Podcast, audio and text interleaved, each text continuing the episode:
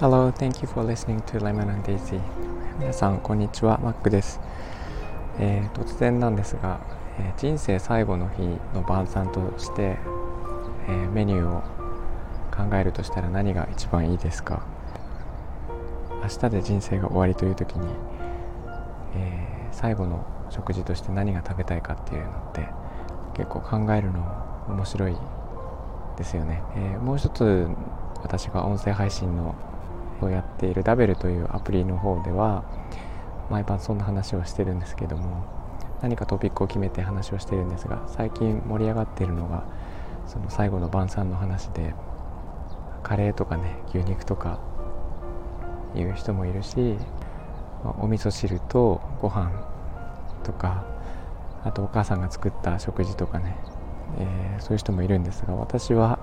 ちなみに、えー、ケーキとカフェラテというふうに言ったんですけども皆さんはどうですかね？なんかこれが食べたいというのがあったら教えてください、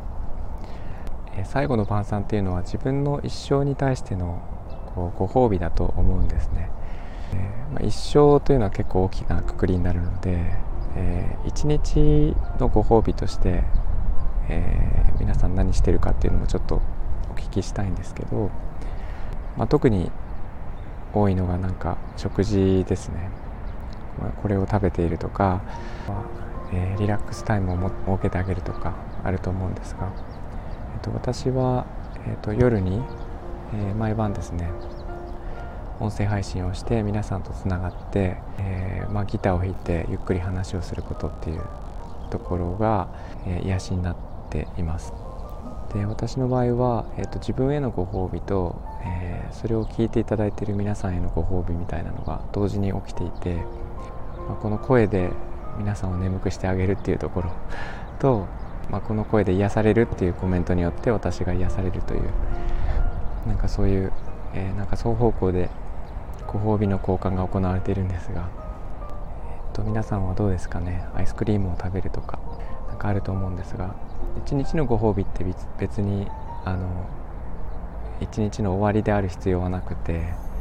いつあってもいいわけで例えば朝ごはんを食べた後とか、えー、昼休みの休憩時間と一日のご褒美が1回である必要はないし、えー、そういう一日を自分らしく、えー、みんなが幸せになれるように、え自由にデザインしていいと思うのでなんか1回とは決めずに何回でも自分をこう笑顔にしてあげるようにしてください、ね、自分の人生自分の一日なので、えー、デザインできるのは皆さんしかいないので少しでも、えー、っと幸せな気分になれるように、えー、自由にデザインしてあげてください。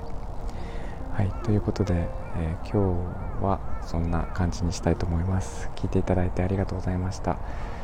えー、これで、えー、みんなが、えー、優しい気持ちになれたら嬉しいです。Thank you for listening. I'll talk to you later. Bye bye.